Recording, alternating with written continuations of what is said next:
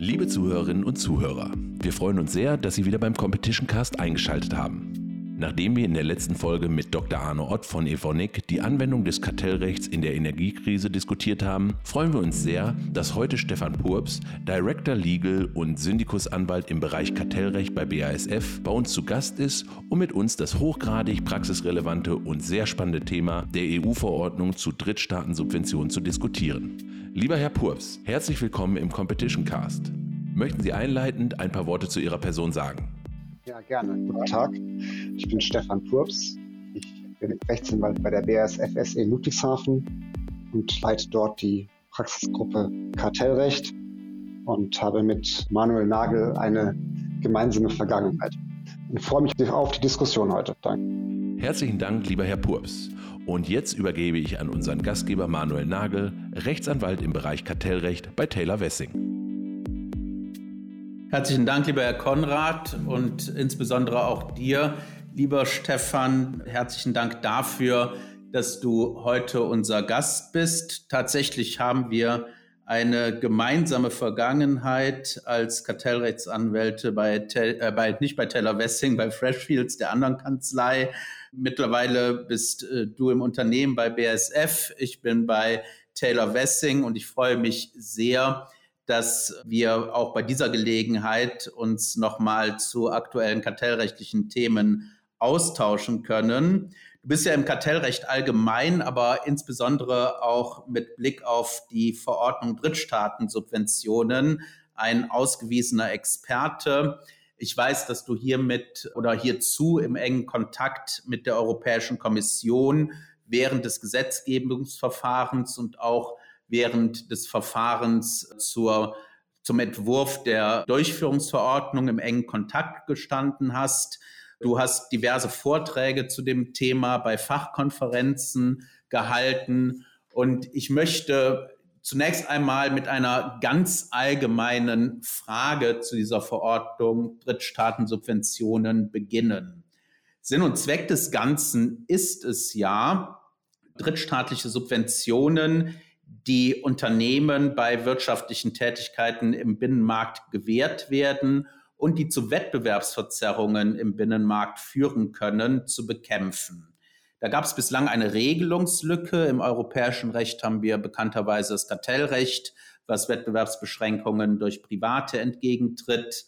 Wir haben das Beihilferecht und auch die Grundfreiheiten, die staatlichen Wettbewerbsbeschränkungen entgegentreten. Und was Wettbewerbsverzerrungen durch drittstaatliche Subventionen anbelangt, gab es bislang nur die allerdings wenig wirksamen Mittel des WTO-Rechts. Jetzt ist am 12.01. die Verordnung zu Drittstaatensubventionen zumindest teilweise in Kraft getreten. Sie wird am 12.10. ihre volle Wirksamkeit entfalten. Diese Verordnung sieht nunmehr drei verschiedene Mittel vor, um gegen wettbewerbsverzerrende Drittstaatensubventionen vorzugehen. Zum einen gibt es, ähnlich dem Kartellverbot, ein allgemeines Tool, einen allgemeinen Untersagungstatbestand für die Europäische Kommission. Es gibt jedoch auch ein Fusionskontrollverfahren, ähnlich dem herkömmlichen Fusionskontrollverfahren, wenn bestimmte Schwellenwerte bei einer Transaktion und im Hinblick auf gewährte drittstaatliche finanzielle Zuwendungen überschritten werden. Und relativ neu gibt es auch ein Anmeldeverfahren für die Teilnahme an öffentlichen Ausschreibungen, wenn wiederum gewisse Schwellenwerte überschritten werden. Und in all diesen drei verschiedenen Verfahren hat die Kommission die Möglichkeit, gegen wettbewerbsverzerrende Subventionen durch Drittstaaten vorzugehen. Wenn man das jetzt mal abgesehen von den Details, den gesetzgeberischen, ganz grundlegend betrachtet, ist das meines Erachtens ja eine positive Entwicklung, dass man nunmehr als Europäische Kommission auch das Mittel hat, gegen Subventionen wie beispielsweise chinesische Staatsunternehmen, die stark durch Subventionen gefördert werden und die gleichzeitig zu Wettbewerbsverzerrungen im Binnenmarkt führen, vorzugehen. Wie beurteilst du diese Möglichkeit der Kommission? Ja, also es ist, es ist sicherlich so, dass ausländische Unternehmen im globalen Wettbewerb durchaus durch ihre Heimatregierung gefördert werden. Sicherlich Systemwettbewerb mit China zuvorderst. Ja, und man, man sieht ja doch auch gerade in Mittelosteuropa, Südosteuropa, ähm, dass da chinesische Staatsunternehmen einen großen Anteil an Infrastrukturprojekten gewinnen, ja, durch, durch gute, billige äh, Angebote. Es ist auch so natürlich, dass große Staatsfonds, also Norwegen, Singapur, die Golfstaaten, einen sehr großen Mittelzufluss haben und äh, da einfach Geld investieren können, was europäischen Industrieunternehmen dann nicht so einfach fällt. Insoweit ist der Wunsch, hier ein, ein Level Playing Field zu schaffen, sicherlich nachvollziehbar und dem Grunde nach zu begrüßen. Ich frage mich aber, ob dieser Weg, den wir jetzt eingeschlagen haben, wirklich der wichtige, richtige ist. Ja, man, man hätte ja auch überlegen können, die Rahmenbedingungen für Unternehmen in Europa äh, zu verbessern, ja, um, um uns den Wettbewerb auf Augenhöhe zu ermöglichen.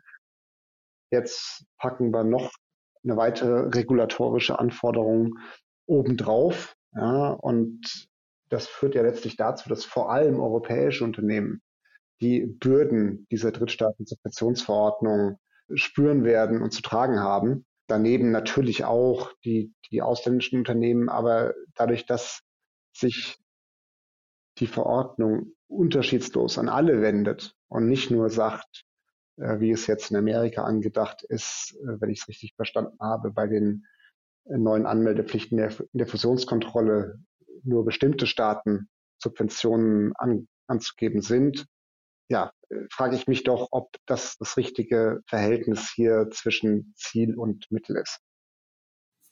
Ja, besten Dank. Das ist auch der Eindruck, den ich gewonnen habe insbesondere in Gesprächen mit verschiedenen europäischen und deutschen Unternehmen, scheint mir so zu sein, dass, weil es eine europäische Gesetzgebung ist, natürlich die europäischen Unternehmen hier zu Recht wieder großen Wert auf Compliance legen, dass die Verordnung jedoch vielleicht in anderen, in Drittstaaten nicht so genau genommen wird und als nicht so relevant erachtet wird, wie es bei europäischen Unternehmen der Fall ist. Mit anderen Worten ist auch mein Eindruck, dass es zwar ein gut gemeinter Zweck ist, dass in der Praxis aber so wie er jetzt umgesetzt wurde oder wie die Verordnung umgesetzt wurde, sie insbesondere für europäische Unternehmen zu großen bürokratischen und administrativen Bürden führt.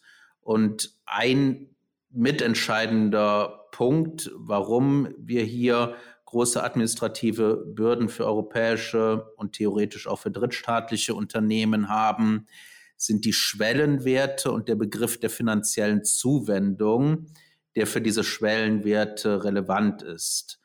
Beispielsweise greift die neue Fusionskontrolle, wenn ein Zielunternehmen in der Europäischen Union oder ein zukünftiges Vollfunktionsgemeinschaftsunternehmen einen Umsatz von 500 Millionen Euro im Jahr erzielt. Und die zweite Schwelle ist, dass ein beteiligtes Unternehmen, also Erwerberzielunternehmen oder im Falle von Vollfunktionsgemeinschaftsunternehmen auch die Gründerunternehmen in den letzten drei Jahren mehr als 50 Millionen Euro finanzielle Zuwendungen von Drittstaaten erhalten haben müssen.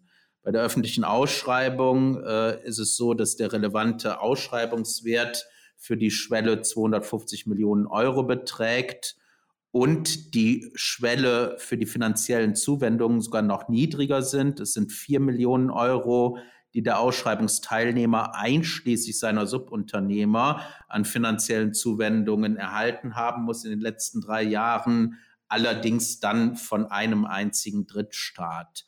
So der Begriff der finanziellen Zuwendung macht das Ganze nach unserem Verständnis besonders problematisch, während der Begriff der Subvention, den die Verordnung auch benutzt, ähnlich ist dem der Beihilfe, Also unter anderem neben der staatlichen öffentlichen Zuwendung und der Zurechenbarkeit zum Staat auch noch einen Vorteil beim Empfänger und die Selektivität, also die Gewährung gegenüber bestimmten Unternehmen oder Wirtschaftsbereichen voraussetzt, ist das bei der finanziellen Zuwendung nicht der Fall. Also finanzielle Zuwendung ist quasi Subvention, allerdings ohne die Merkmale Vorteil und Selektivität. Was bedeutet, dass eigentlich jeder werthaltige Mittelfluss, der einem Drittstaat zuzurechnen ist, hier zu berücksichtigen ist. Also äh, ein Beispiel, ähm, was du, glaube ich, mal genannt hast bei einem deiner Vorträge, wenn ich für 50 Pence im Vereinigten Königreich eine 50 äh, Pence Briefmarke erwerbe, dann findet auch keine Saldierung statt. Das heißt, die 50 Penny, die ich bezahlt habe, ähm, werden nicht abgezogen, sondern im Ergebnis ist diese Briefmarke eine äh, Zuwendung des Vereinigten Königreichs in Höhe von 50 Penny. Und das Ganze führt natürlich zu einem ja fast uferlosen, zu einem uferlosen Umfang dieses Begriffs. Und vielleicht kannst du uns ein wenig erzählen, inwieweit dieser sehr weite Begriff der finanziellen Zuwendung eines Drittstaats ja praktische Schwierigkeiten auch für die Unternehmen verursacht. Ja, gerne. Also wie du es sagst, es ist ähm, es ist uferlos. Ja, der Begriff ist ja auch nicht mal sauber definiert, weder in der Verordnung noch in der Durchführungsverordnung. Ähm, finanzielle Zuwendung wie, und dann kommt ein Regelbeispiel, sodass ja, also keine Grenzen gibt. Und das macht es halt in Unternehmen letztlich unmöglich, alle möglichen finanziellen Zuwendungen zu identifizieren, ja, weil jede Austauschbeziehung mit einer dem Staat zurechenbaren Einheit erfasst ist. Ja, und da schaut man natürlich erstmal, als ich zum ersten Mal konfrontiert war, habe ich direkt an unsere Berichterstattung gedacht äh, nach IFRS. Und dort gibt es so eine Kategorie IRS 20, heißt Government Grant. Das sind halt Subventionen. Ja, und ähm, da wird auch auf die Problematik hingewiesen in diesen IFRS-Definitionen, dass sozusagen normale Austauschbeziehungen gerade nicht erfasst sind unter diesem Reporting, unter dieser Kategorie, weil eine, eine trennscharfe Unterscheidung eben nicht möglich ist. Was ist eine normale Austauschbeziehung und was ist eine Subvention? Die Kommission sagt halt, klar, das, das will ich selber entscheiden, wann ich jetzt eine, eine Gegenleistung äh, im Wert von 50 Pence bekomme oder nicht. Ja, nicht, dass jetzt der englische Staat die BASF subventioniert, weil wir tatsächlich eine höhere Gegenleistung bekommen ähm, für unsere 50 Pence Briefmarke. Ja, das ist so der Gedanke dahin, dazu. Für uns ganz praktisch ist halt die große Herausforderung, dass wir aus allen Unternehmensteilen, ja, hier zentrale Ludwigshafen, Deutschland, China, alle Weltregionen, ja, ähm, alle Unternehmensbereiche, die, die ja sehr unterschiedlich aufgestellt sind, aus verschiedenen betroffenen Fachabteilungen, die Steuerabteilung, die Buchhaltung, äh, Forschung kriegt viele Subventionen, Finanzabteilung. Die haben alle vielleicht einen kleinen Teil des Puzzles. Niemand hat mehr und ein großer Teil des Puzzles ist auch völlig unbekannt, so dass wir da einfach äh, ganz neu denken müssen und nicht irgendwo uns einfach dranhängen können. Das ist dieser Aufwand, den ich zuerst mal angesprochen habe vorhin, der einfach uns hier voll trifft, ähm, ohne dass jetzt wir direkt da einen Mehrwert äh, von hätten. Ja, und das, das ist halt, wenn wir jetzt in so eine Transaktion reinlaufen, sehr kritisch, dass wir das dann zeitnah auch zur Verfügung haben. Verstehe. Was ja noch hinzukommt, ist, dass die letzten drei Jahre immer betrachtet werden. Also man kann ja gegebenenfalls auch mit viel Kosten und Aufwand ein Monitoring einführen ab jetzt sozusagen, um dann in Zukunft äh, einen Überblick zu haben über die drittstaatlichen finanziellen Zuwendungen. Wie man jetzt lückenlos das in den letzten drei Jahren feststellen soll, das entzieht sich jedenfalls meiner Fantasie. Aber auch wenn man das jetzt in die Zukunft betrachtet anguckt, scheint es mir eine ein wirklich massiver Aufwand nicht nur an personellen Mitteln, sondern insbesondere auch an finanziellen Mitteln zu sein, den Unternehmen hier in die Hand nehmen müssen, um äh, dieser Verordnung gerecht zu werden. Jetzt ist es ja so, dass wir mittlerweile am 10. Juli wurde sie veröffentlicht, eine finale Fassung der Durchführungsverordnung haben, in der auch die Formularblätter für die Anmeldungen, also einmal die Fusionskontrollanmeldung und einmal die Anmeldung der Teilnahme an öffentlichen Ausschreibungen enthalten sind. Da ist es so, dass die deutsche Industrie äh, und nicht nur die deutsche Industrie, die europäische Industrie, und ich weiß, du warst da auch involviert, intensive Diskussionen mit der Kommission geführt hat, um den ursprünglichen Entwurf, der wirklich ein sehr, sehr, sehr weitgehendes Monitoring vorgesehen hat, ein wenig besser zu machen. Und ähm, wir haben jetzt zumindest ein paar Verbesserungen, um es mal vorsichtig auszudrücken, in dieser finalen Fassung der Durchführungsverordnung. Beispielsweise müssen bestimmte drittstaatliche finanzielle Zuwendungen nicht mehr in den Anmeldeformularen aufgeführt werden. Das sind beispielsweise Stundungen von Steuern oder Sozialversicherungsbeiträgen solange diese nicht selektiv sind. Also hier kommt so ein bisschen dieser Selektivitätsbegriff, den wir dann bei den Subventionen, die für die materielle Würdigung relevant sind, haben, wieder rein.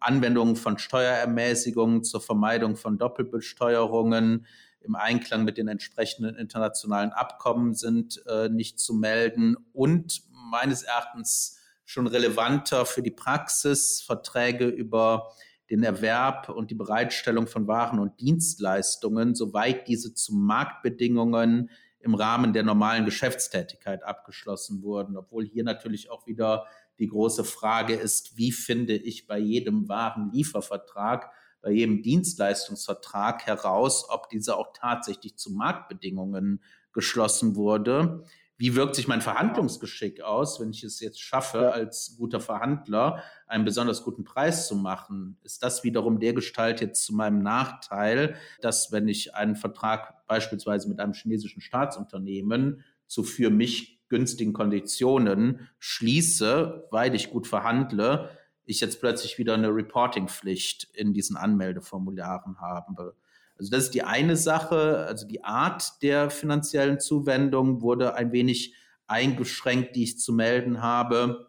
Die andere Sache, die, die andere Schwelle sind äh, dann tatsächlich die Werte der finanziellen Zuwendungen. Äh, so sind nur noch solche finanziellen Zuwendungen zu melden, die individuell über einer Million liegen. Äh, wenn sie von einem Drittstaat gewährt wurden, der in den letzten drei Jahren finanzielle Zuwendungen in Höhe von mindestens 45 Millionen Euro dem jeweiligen Unternehmen gewährt hat. So für die Fusionskontrollanmeldung, für die Anmeldung der Teilnahme an Ausschreibungen liegt letzte Schwelle deutlich niedriger, nämlich bei 4 Millionen Euro pro Drittstaat in den letzten drei Jahren. Und was hinzukommt, ich muss diese finanziellen Zuwendungen, solange es sich nicht um besonders kritische Subventionen im Sinne des Artikel 5 handelt, nur noch nach der Art pro Drittstaat beschreiben, also Steuervorteil beispielsweise oder besonders günstige Warenlieferungsverträge. Und dann muss ich für jeden Drittstaat nicht mehr jede einzelne finanzielle Zuwendung aufführen, sondern kann die Gesamtwerte in relativ großzügigen Ranges wiedergeben, also 45 bis 100 Millionen, 100 bis 500, 500 Millionen bis einer Milliarde über eine Milliarde. Ähm, mithin muss ich keine genauen Werte mehr der finanziellen Zuwendungen in die Anmeldeformulare aufnehmen.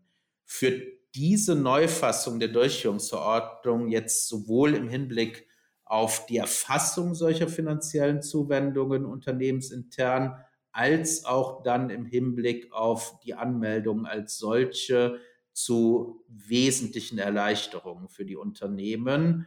Oder ist es im Ergebnis so, dass ich trotzdem die finanziellen Zuwendungen komplett monitoren muss, um überhaupt zu wissen, in welche Spanne ich reinfalle?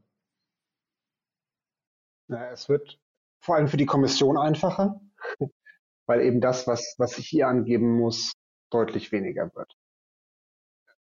Diese, man muss ja sagen, also man, wir sind jetzt ganz froh, dass der Entwurf oder dass die Verordnung jetzt so ist, wie sie ist, weil der Entwurf war ja völlig indiskutabel. Es ist schon mal gut, dass das jetzt vorsieht, dass ich dieses zweistufige Verfahren habe, wie ich es aus der Fusionskontrolle kenne, äh, wie es auch die Drittstaaten-Subventionsverordnung selber vorsieht.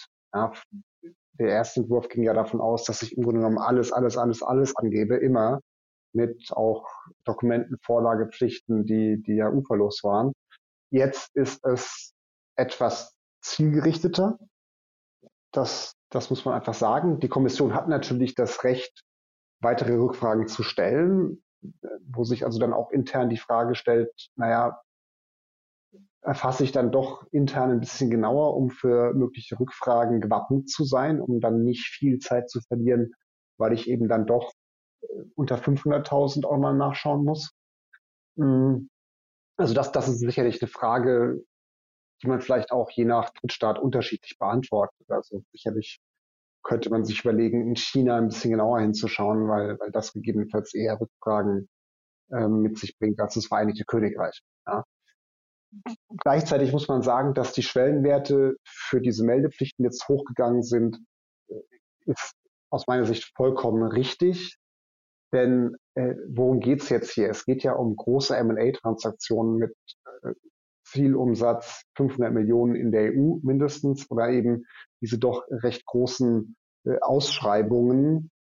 Das waren jetzt, glaube ich, die Kommission rechnet mit, mit 80 bis 100 Fällen oder sowas im Jahr. Also das sind dann doch auch nur ein, eine begrenzte Zahl. Ja, und jetzt mal vor allem die M&A-Transaktionen, die werden ja einen, Zielwert haben, diese Zielgesellschaft, wenn ich die kaufe von Hunderten von Millionen oder Milliarden, dass da jetzt eine einzelne Subvention von 200.000 Euro einen Unterschied macht, ist also äh, nicht, nicht so wirklich denkbar. Ja, das muss ja schon ordentlich Geld sein, damit, damit man da andere ausstechen kann. Und deswegen hätte man die Werte auch noch höher setzen können, aber gut, irgendwo muss man halt Wert festsetzen. Ja. Diese Ranges, das wird man mal sehen müssen. Ich meine, letztlich muss ich ja irgendwo hinkommen zu so einer Range. Da kann ich ja auch nicht nach gut schätzen, sondern muss dann doch im Einzelnen ansehen, was ich bekommen habe.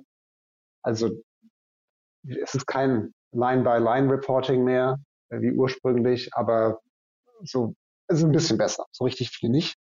Und ein paar von den, den Folgefragen, die sich ergeben aufgrund der Einschränkungen, hast du ja schon angesprochen. Ne? Was ist denn zu Marktkonditionen?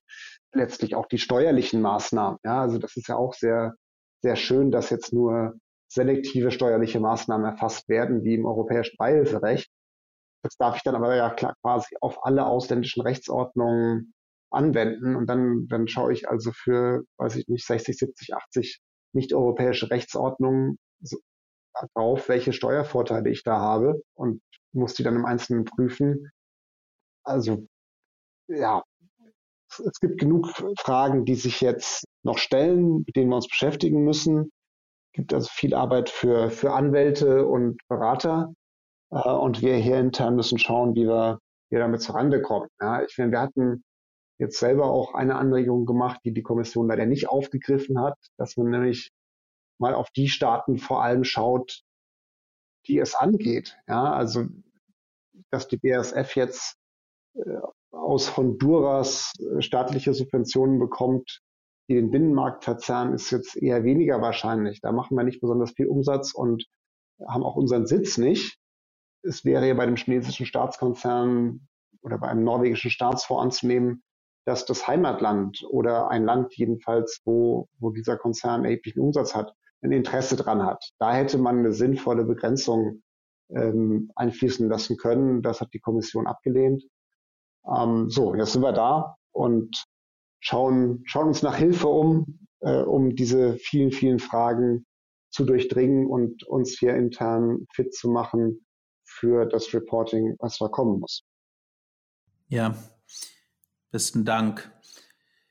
Ich kann mir gut vorstellen, dass eine zielgenauere Erfassung betreffend den Ursprungsstaat, je nach Umständen gegebenenfalls auch politisch für die Kommission schwieriger zu argumentieren gewesen wäre. Meines Erachtens ist der Sündenfall ja bereits mit der Verordnung über Drittstaatensubventionen selbst eingetreten und nicht erst mit der Durchführungsverordnung, nämlich diese Differenzierung zwischen dem materiellrechtlichen Begriff der Subvention, der wie, gesagt dem Beihilfebegriff relativ ähnlich ist, einerseits und äh, dem für die Anmeldeschwellen relevanten, erheblich weiteren Begriff der finanziellen Zuwendung andererseits. Aber es ist, wie es ist. Es ja. ist Gesetz. Wir müssen zwangsläufig jetzt damit leben und das Beste draus machen. Du sagst viel Arbeit für die Anwälte. Man könnte dann theoretisch meinen, dass die Anwaltschaft sich natürlich darüber freut, wenn sie zusätzliche Betätigungsfelder hier durch die Kommission eröffnet bekommt. Es ist aber keineswegs so, dass wir jetzt irgendwie. Das würden die auch nicht zugeben, Daniel. Äh. Ja, aber ähm, um, um ganz ehrlich zu sein, also wir sparen es uns gerade bei der Sache, große Blumensträuße ähm, äh, nach Brüssel zu schicken, denn der, der springende Punkt ist, wir beobachten ja bei allen unseren Mandanten, dass das Regulierungsgeflecht immer enger und immer anspruchsvoller wird. Und da ist ja diese Verordnung Drittstaatensubventionen eine von vielen Punkten, die eigentlich dazu beitragen, dass man ja beinahe den Eindruck gewinnt in Europa und insbesondere in Deutschland, dass die Unternehmen ihr Geld primär in Compliance mit äh, europäischer und deutscher Regulierung investieren müssen und kaum noch Geld übrig bleibt für Innovationen und für die eigentliche Wirtschaftstätigkeit. Also vor dem Hintergrund hat man da auch als Anwalt, glaube ich, keine große Sympathien für dieses mittlerweile überbordende Regulierungsgeflecht, was wirtschaftliche Tätigkeiten wirklich meines Erachtens erstickt. Gleichzeitig versuchen wir natürlich da so gut wie möglich die Unternehmen auch zu unterstützen und sind beispielsweise jetzt dabei, über unsere Legal Tech Gesellschaft, äh, Taylor Wessing Legal Tech, ein Software-Tool zu entwickeln, was es Unternehmen ermöglichen soll, mit möglichst wenig Zeitaufwand diese drittstaatlichen Zuwendungen zu erfassen, intern sozusagen, dass dann wer auch immer in der Rechts- oder Compliance-Abteilung für diese Materie zuständig ist, tagesaktuell per Knopfdruck abrufen kann, von welchem Drittstaat welche finanziellen Zuwendungen und in welcher Höhe dann in den letzten drei Jahren gewährt wurden, dass man sozusagen diese Tabellen in den Anmeldeformularen per Knopfdruck bereitstehen hat. Das soll dann über Multiple Choice funktionieren, dass man beispielsweise, wenn jetzt bei einer Warenlieferung das Ganze unter Marktbedingungen erfolgt, relativ schnell schon rausfliegt, der Gestalt, dass man nicht noch weitere Fragen beantworten muss, die Subvention oder die finanzielle Zuwendung aber der Höhe nach erfasst wird. Das Ganze soll dann auch beispielsweise mit Buchhaltungsprogrammen SAP verknüpft werden können und entsprechende Schnittstellen aufweisen. Hältst du das für eine sinnvolle Idee, dass man versucht hier mit so einem Software-Tool ja durch zwar manuelle Eingabe, dann aber im Ergebnis doch automatisiert, äh, konzernweit solche finanziellen Zuwendungen zu erfassen? Ich denke, dass die Zahl der Geschäftsvorgänge ja so erheblich ist, dass man ohne Automatisierung Probleme bekommen wird. Ja, soweit denke ich, das Tool würde, so ein Tool würde helfen. Ähm, gleichzeitig ist natürlich wichtig, wie es eingebunden ist in das Berichtswesen oder die Berichtswesen eines Unternehmens. Ja, also da gibt es ja auch ganz verschiedene äh, Ansätze, auch im Austausch mit, mit Kollegen in-house. Andere Unternehmen weiß ich, ne, gibt Unternehmen, die haben ein relativ zentrales SAP äh, oder ERP-System, wie es heißt, und andere haben einen bunten Strauß. Ne? Wenn es über viele Zukäufe geprägt war, dann, dann gibt es eben verschiedene Systeme. Also da wird man mit der Einbindung vor Herausforderungen stehen. Ja? Und gleichzeitig ist es eben auch so, weil es so viele Geschäftsvorgänge sind, ja, ist sozusagen jedes Häkchen setzen in jedem Einzelfall ein kleiner Aufwand, aber insgesamt, wenn es eben Millionen von Geschäftsvorfällen sind, dann ist es ein millionenfaches Klicken eines Häkchens und so weiter und dann insgesamt doch ein, ein großer Aufwand. Und das sind Zeiten, wo man eigentlich versucht, effizienter zu werden und äh, schneller zu werden und möglichst sparsam mit Ressourcen umzugehen. Äh, ich glaube, das sind so die beiden Probleme, die, die auch eine automatisierte Lösung haben wird. Also insoweit bin ich gespannt, wie sich euer Angebot und das mögliche andere Angebote von anderen Anbietern da entwickeln und was da dann, dann rauskommt. Ja, ja, da, da sprichst du einen wichtigen Punkt an, den äh, wir auch erkannt haben, Timing is of essence. Also ähm, es kann nicht sein, dass man für jeden Vorgang, es sind nun solche Vorgänge nur äh, zu melden, die pro finanzieller Zuwendung die Grenze von einer Million überschreiten. Aber selbst da, äh, wie du zu Recht sagst, wird es je nach Unternehmen eine Unmenge von Vorgängen geben. Und da kann es nicht sein, dass man für die Erfassung eines jeden Vorgangs mehrere Minuten benötigt, weil das schlicht und ergreifend Arbeitszeit ist, die abhanden kommt. Und wenn man das mal in Opportunitätskosten umrechnet, führt das auch zu hohen finanziellen Verlusten für die jeweiligen Unternehmen.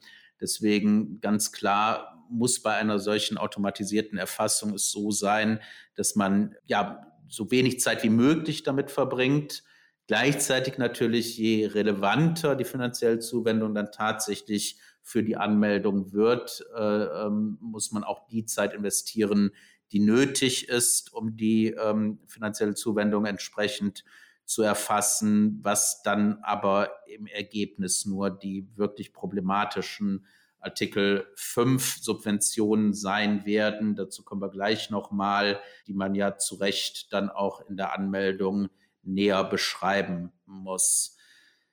Wir haben jetzt viel über die formellen Voraussetzungen, insbesondere die Anmeldeschwellen und den Begriff der finanziellen Zuwendung gesprochen. Das ist natürlich nicht das einzige Thema und nicht das einzige problematische Thema im Zusammenhang mit der Verordnung zu Drittstaatensubventionen. Deswegen habe ich mir mal ein paar Themen rausgepickt aus der Vielzahl von problematischen Themen, die ich ganz gerne nochmal mit dir erörtern würde. Das erste Thema ist die materielle Prüfung, die die Kommission durchführen wird. Es ist eine mehrstufige Prüfung und im ersten Schritt wird geprüft, ob eine Verzerrung auf dem Binnenmarkt durch die Subvention vorliegt. Hier wiederum in der materiellen Prüfung sind wir weg von diesem Begriff der finanziellen Zuwendung. Hier geht es dann tatsächlich nur noch um Subventionen. Und eine solche Verzerrung auf dem Binnenmarkt liegt vor, wenn die drittstaatliche Subvention geeignet ist, die Wettbewerbsposition des Empfängers zu verbessern und sie dadurch den Wettbewerb auf dem Binnenmarkt, und jetzt kommt es tatsächlich oder auch nur potenziell beeinträchtigt. Da werden dann bestimmte Indikatoren genannt, anhand derer die Kommission eine solche Eignung zur Wettbewerbsbeeinträchtigung prüft. Außerdem gibt es ähnlich wie im Beihilferecht bestimmte Bagatellschwellen und Ausnahmen äh, im Falle von Naturkatastrophen etc. pp. Andererseits gibt es den bereits mehrfach erwähnten Artikel 5, der die besonders problematischen Subventionen auflistet, äh, von denen grundsätzlich zu erwarten ist, dass sie den Wettbewerb beeinträchtigen werden. Also es sind Subventionen, die notleidende Unternehmen künstlich am Markt halten. Das sind die berühmten Zombies. Unbegrenzte Schuldgarantien für Unternehmen, Ausfuhrfinanzierungen, die nicht im Einklang mit den OECD-Übereinkommen stehen, sowie auch drittstaatliche Subventionen, die einen Zusammenschluss beziehungsweise den in Frage stehenden Zusammenschluss unmittelbar erleichtern oder aber ein Unternehmen in die Lage versetzen, im Rahmen eines öffentlichen Vergabeverfahrens ungerechtfertigt günstige Angebote abzugeben. So, da bleiben wir aber nicht stehen bei der Wettbewerbsbeeinträchtigung im Binnenmarkt oder Verzerrung, sondern als nächstes kommt dann eine Abwägungsprüfung, die der Kommission doch einen sehr, sehr weiten Ermessensspielraum einräumt. So sind nämlich die negativen Auswirkungen einer solchen wettbewerbsverzerrenden drittstaatlichen Subventionen mit den positiven Auswirkungen der Subvention auf die Entwicklung der subventionierten wirtschaftlichen Tätigkeit abzuwägen. Und unter anderem sind hierbei nicht nur wirtschaftliche, sondern auch politische Ziele in die Abwägung mit einzubeziehen. Und dabei beschränkt sich die Kommission nicht auf die politischen Ziele der Union, sondern hat auch die Möglichkeit, beispielsweise mitgliedstaatliche politische Ziele hier mit einfließen zu lassen oder aber dem berühmten Acquis communautaire. Das ist mitten ein sehr komplexer Prüfungsvorgang und insbesondere diese Abwägungsprüfung öffnet natürlich viel Spielraum auch für politische Beurteilungen, was es gegebenenfalls auch im Vorhinein schwieriger machen kann, hier einzuschätzen, inwieweit eine Transaktion risikobehaftet ist. Hinzu kommt, dass wir hier viele neue Rechtsbegriffe haben, die so bislang noch nicht beispielsweise Kartell- oder Beihilferecht vorhanden sind. Wettbewerbsverzerrung ist ein Begriff, den man vielleicht äh, diesen ähm, Rechtsgebieten noch entnehmen kann, dann aber Wettbewerbsverzerrung durch eine drittstaatliche Subvention, das ist was Neues. Und wir haben bislang keinen Case Law. Was denkst du, wird da auf uns zukommen, auch insbesondere mit Blick auf Rechtssicherheit, Rechtsunsicherheit und Transaktionsunsicherheit? Ja, das ist sehr spannend. Ich glaube, die, die Kommission weiß im Moment selber noch nicht so genau, wo die Reise hingehen soll. Und äh, ehrlich gesagt haben sie im Moment auch noch nicht die personellen Ressourcen, äh, um wirklich sich mit materiellen Fragen vertieft beschäftigen zu können, nach meiner Einschätzung. Also es ist ein sehr kleines Team und die werden genug damit zu tun haben, Anmeldungen entgegenzunehmen und abzulegen, sozusagen. Und, und dann, was jetzt Rechtssicherheit angeht, ist es auch so, dass die Kommission keine Freigabeentscheidungen erlassen muss, sondern es ist hier ganz gezielt anders gemacht worden nach der FKVO. Hier ist tatsächlich mit Zeitablauf Freigabe erfolgt und das ist auch der Plan. Ja, ich meine, nach der FKVO wäre das theoretisch auch so. Da gibt es immer eine Entscheidung. Ähm, hier will sich die Kommission das augenscheinlich sparen, was natürlich zulasten der Rechtssicherheit geht, weil man keine Präzedenzfälle bekommt, die vielleicht auch mal in unproblematischeren Fällen aber ein oder zwei Rechtsbegriffe vielleicht auslegt oder klarstellt. Und in der Tat fällt man hier so ein bisschen in ein schwarzes Loch zwischen den verschiedenen Rechtsgebieten, die du angesprochen hast. Also mal sehen, was da rauskommt. Und in der Tat die sehr spannende Frage, nach welchen Kriterien die Kommission denn beurteilen wird, wann denn eine Subvention eines Drittstaats den Wettbewerb im Binnenmarkt verzerrt. Ja, also viele Großunternehmen bekommen im Ausland ganz erhebliche Subventionen für ihre Geschäftstätigkeit. Ja, das mal umgekehrt gedacht. Die Chipfabrik in Magdeburg, 10 Milliarden Euro, würde das den Wettbewerb auf dem Heimatmarkt von Intel in den USA verzerren, ähm, es ist ja in der absoluten Höhe eine, eine sehr hohe äh, Subvention. Ja, wie ist das dann, wenn jetzt mal Intel ein Unternehmen kaufen würde? Was ist dann der Wert der, der Zielgesellschaft? Da werden 10 Milliarden auch im Verhältnis dazu äh, sehr erheblich sein. Also nur um klarzustellen, das ist natürlich keine Drittschaftsubvention, aber man, man äh, muss sich das mal vor Augen führen, wie das denn zu beurteilen wäre, wenn jetzt Intel 10 Milliarden bekäme in den USA und will jetzt hier ein deutsches Unternehmen kaufen, muss man vielleicht auch sehen, Intel ist natürlich insgesamt ein sehr großes Unternehmen, wo dann vielleicht 10 Milliarden auch dann nicht so sehr ins Gewicht fallen.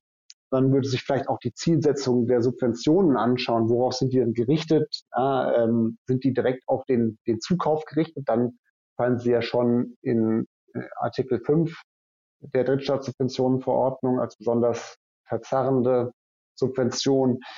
Also mal sehen. Und je, je größer und diversifizierter ein Unternehmen ist, desto schwieriger wird's, ja, weil wenn ich jetzt, auch für die BASF gesprochen, wenn ich im Bereich äh, Batteriematerialien irgendwo eine Subvention bekomme, hat das dann eine Auswirkung auf unser ähm, Geschäft mit Pflanzenschutzmitteln. Ja, also da ist eine, eine sehr große sachliche Entfernung gegeben äh, und auch sag mal, in der internen Unternehmenssteuerung werden die Bereiche doch sehr unterschiedlich äh, gesteuert, jedenfalls wenn sie so weit voneinander entfernt sind.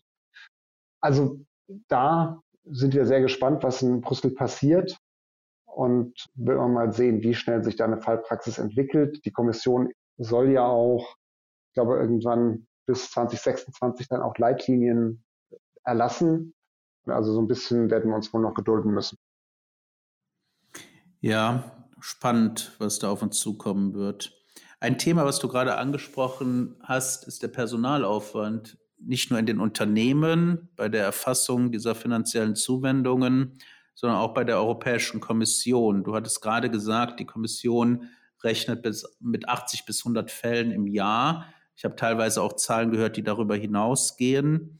Und ähm, zumindest gerüchteweise sagt man, dass bislang nur eine Handvoll neuer Stellen faktisch besetzt wurden. Gleichzeitig sagt die Kommission, dass für den DMA und die Verordnung Drittstaatensubventionen sie zusätzliche Mitarbeiter, äh, zusätzliche 600, 600 Mitarbeiter benötige.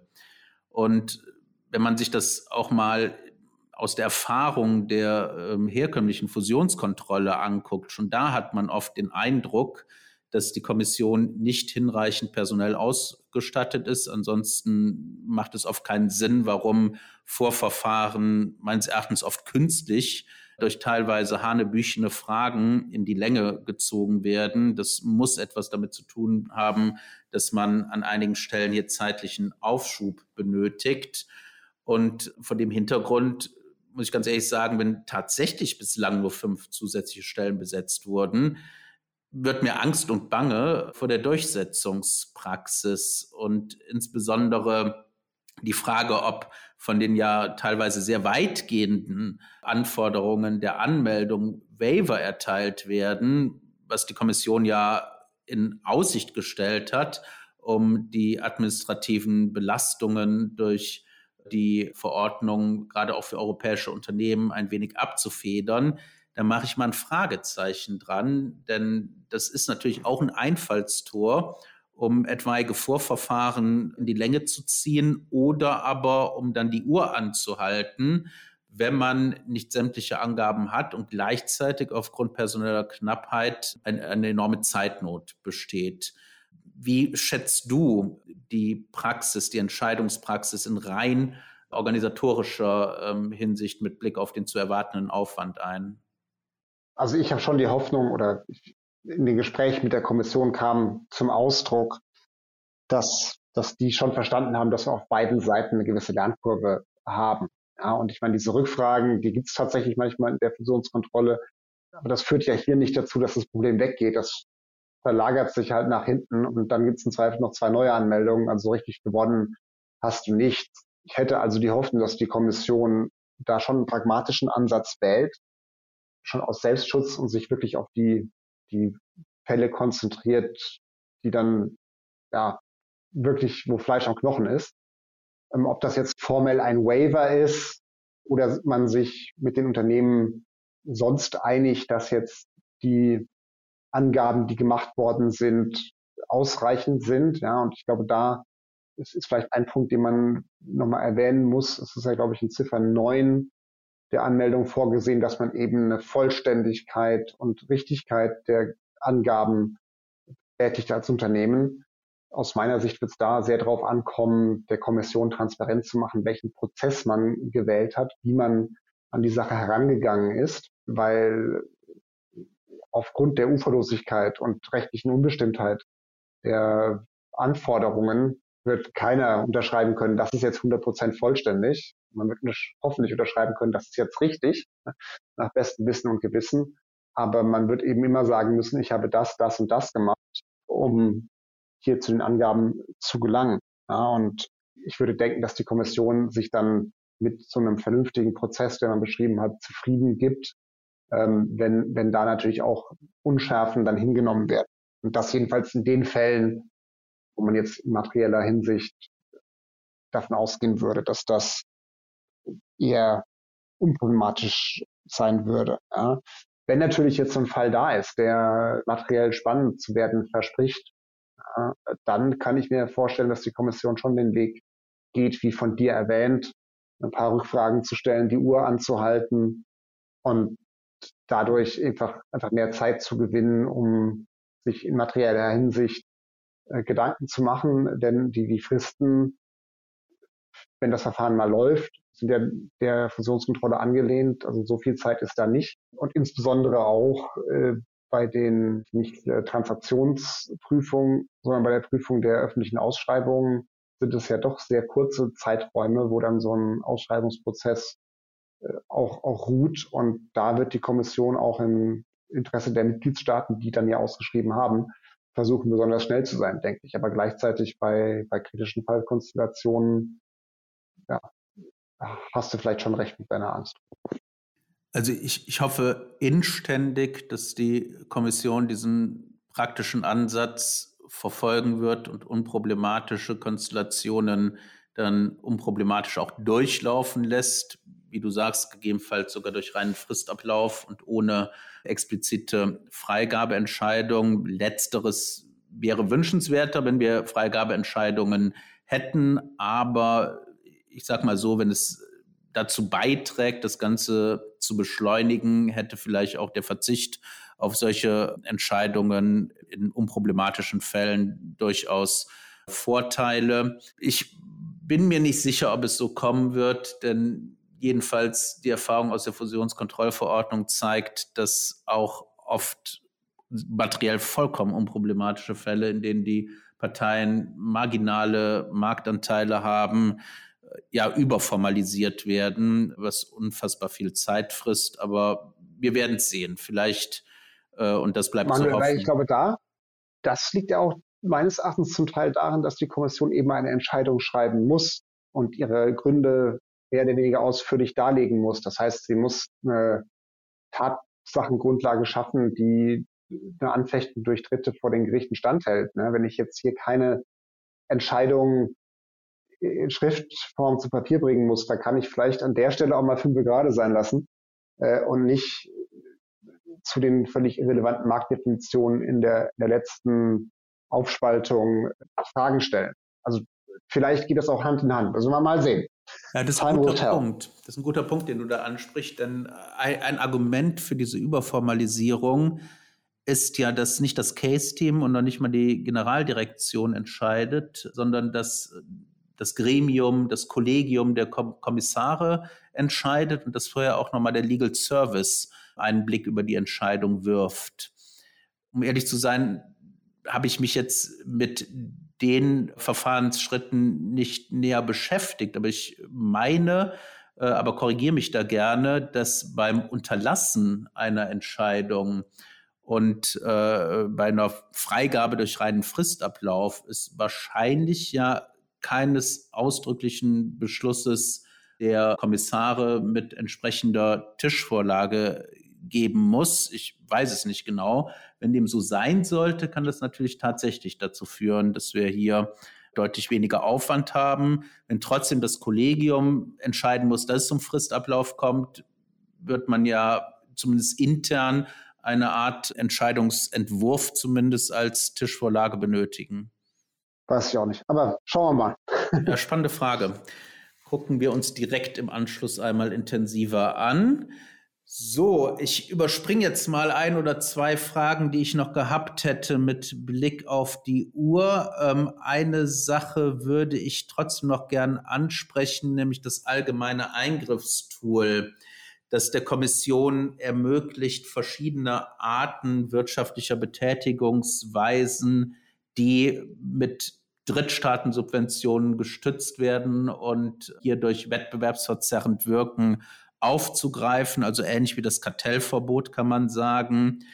Eine Besonderheit ist, dass die Kommission ausdrücklich im Rahmen dieses allgemeinen Werkzeugs auch die Anmeldung von Transaktionen verlangen kann, und zwar nach dem förmlichen Anmeldeverfahren, die nicht die Schwellenwerte erreichen.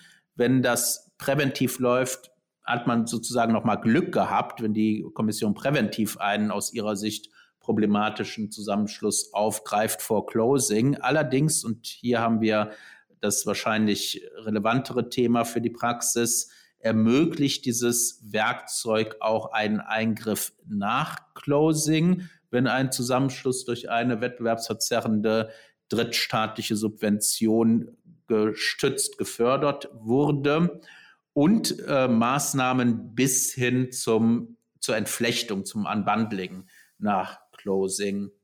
Das ist jetzt nicht die erste und einzige Möglichkeit der Kommission, Unternehmenszusammenschlüsse im Nachhinein aufzugreifen. Wir kennen mittlerweile die neue Praxis zu Artikel 22 Fusionskontrollverordnung, die der Kommission in Kooperation mit den Mitgliedstaaten auch die Möglichkeit eines nachträglichen Aufgreifens von Zusammenschlüssen und einer Entflechtung einräumt. Äh, wir haben das Towercast-Urteil des EuGH, was im Grunde genommen die EuGH-Rechtsprechung vor Inkrafttreten der Fusionskontrollverordnung noch einmal bestätigt, das nämlich auch mit beispielsweise Artikel 102 AIUV, also dem Missbrauch einer marktbeherrschenden Stellung, die Zusammenschlüsse im Nachhinein aufgegriffen und sogar entflechtet werden können, wenn sie sich als ein solcher Missbrauch einer marktbeherrschenden Stellung durch einen Zusammenschlussbeteiligten darstellen.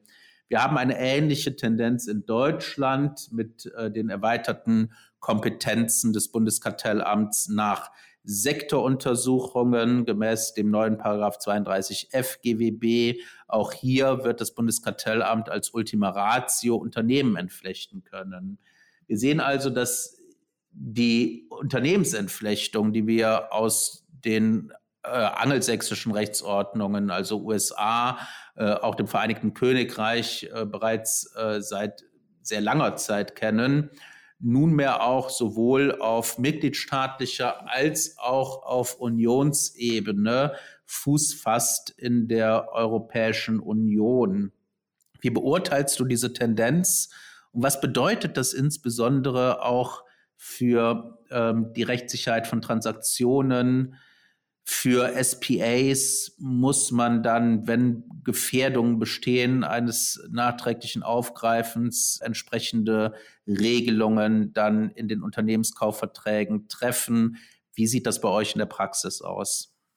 Bei den SPAs wäre ich mal vorsichtig. Das ist ja ähnlich so wie schon, wenn es darum geht, ich erwarte gewisse Auflagen, wie konkret will ich da im SPA sein. Eine Behörde wird ja durch ein SPA, wo ich dann schon reinschreibe, den, den Unternehmensbereich muss ich dann gegebenenfalls veräußern, auf die richtige Fährte gelockt, wohl möglich.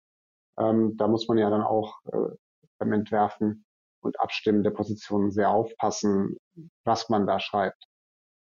Klar, ich meine, es ist ein weniger an Rechtssicherheit. Das ist aus Unternehmenssicht immer schlecht, äh, weil ich eben vorher nicht, nicht genau weiß, woran ich bin. Ja, das ist ja schon manchmal fast äh, egal was die Position am Ende ist, aber dann weiß ich eben, woran ich bin und kann das entsprechend planen und einpreisen und bin nicht am Ende eines zweijährigen Prozesses, habe es verkauft, ein halbes Jahr später äh, wird dann dieser Verkauf wieder rückabgewickelt, ähm, was ja dann auch nochmal viel komplizierter ist, also Stichwort unscrambling the eggs, als vorher irgendwie was auszukarten und als Zusage dann zu veräußern. Du hast angesprochen, das, das gibt es ja in vielen anderen Ländern schon länger, äh, diese Möglichkeit, USA, UK.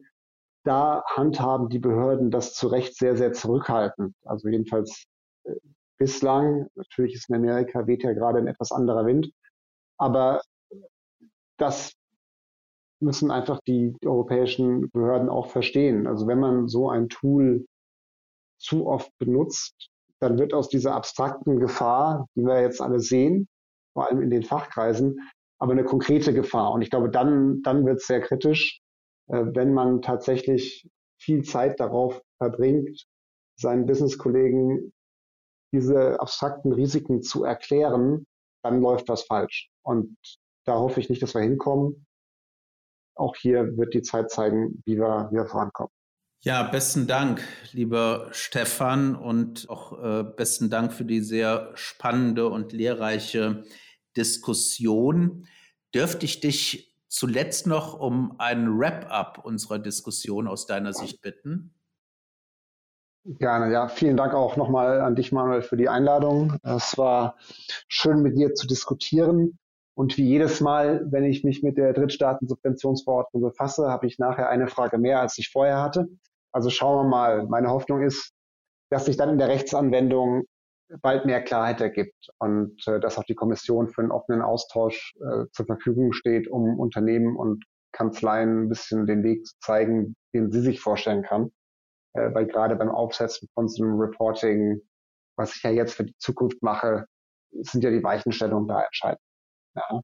Und ähm, in der praktischen Anwendung hoffe ich auch, dass die Kommission sich pragmatisch zeigt und sich auf die wichtigen Fälle konzentriert und dann anknüpfend an den Beginn hier haben wir vielleicht ein Level Playing Field und erreichen das eigentliche Ziel, ohne dabei zu viel Schaden anzurichten im Sinne des, des äh, Aufwands bei den Unternehmen, die damit compliant sein wollen. Also wir sind sehr gespannt, wie sich das entwickelt.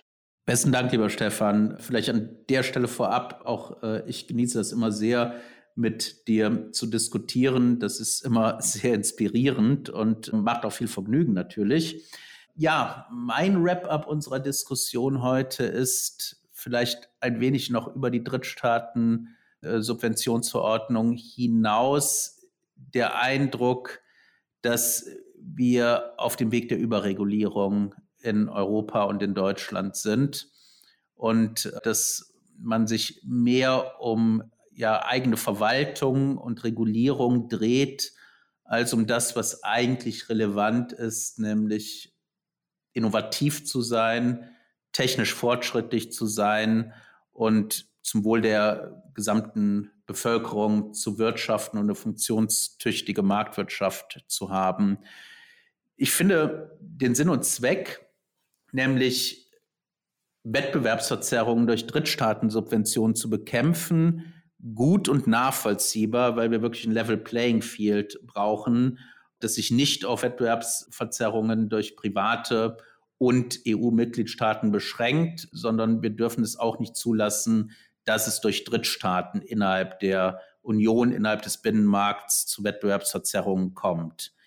Nur halte ich den Weg für, ja, ich muss sagen, falsch, weil er schlicht und ergreifend viel zu viel von den Unternehmen an Aufwand, an Zeit, an Kosten verlangt, gerade von europäischen Unternehmen. Und aus meiner Sicht geht das so ein bisschen nach hinten los. Man wollte den europäischen Markt vor drittstaatlichen Wettbewerbsverzerrungen schützen und man landet eigentlich da, dass man europäischen Unternehmen noch mehr regulatorische Bürden auferlegt.